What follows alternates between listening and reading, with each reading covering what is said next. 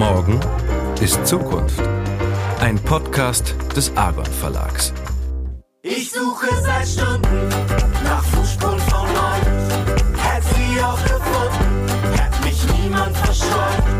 Mein Blick zeigt nach unten, doch ich stolper erneut. Man kommt um die Runden, aber nur wenn man läuft.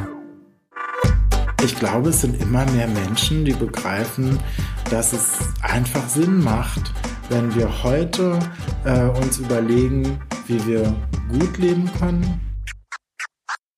Wir sollten uns einfach zusammentun und durch Space Sharing können wir immer noch viele Möglichkeiten haben, vielleicht mehr als alleine. Es kommen die, die Leute, die wirklich was verändern wollen, treffen sich tatsächlich in der Tiny House Bewegung. Ist das so? Das ist so.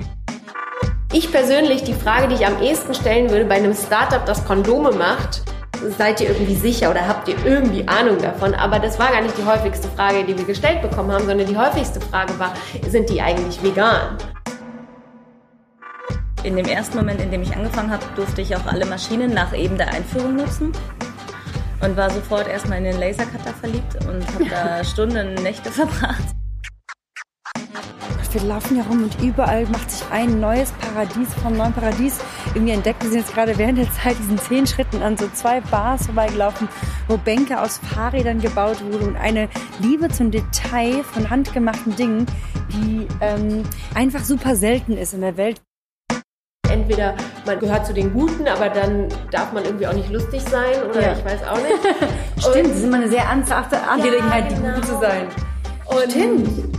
Hippies haben keinen Humor normalerweise. Das verändert ihr total.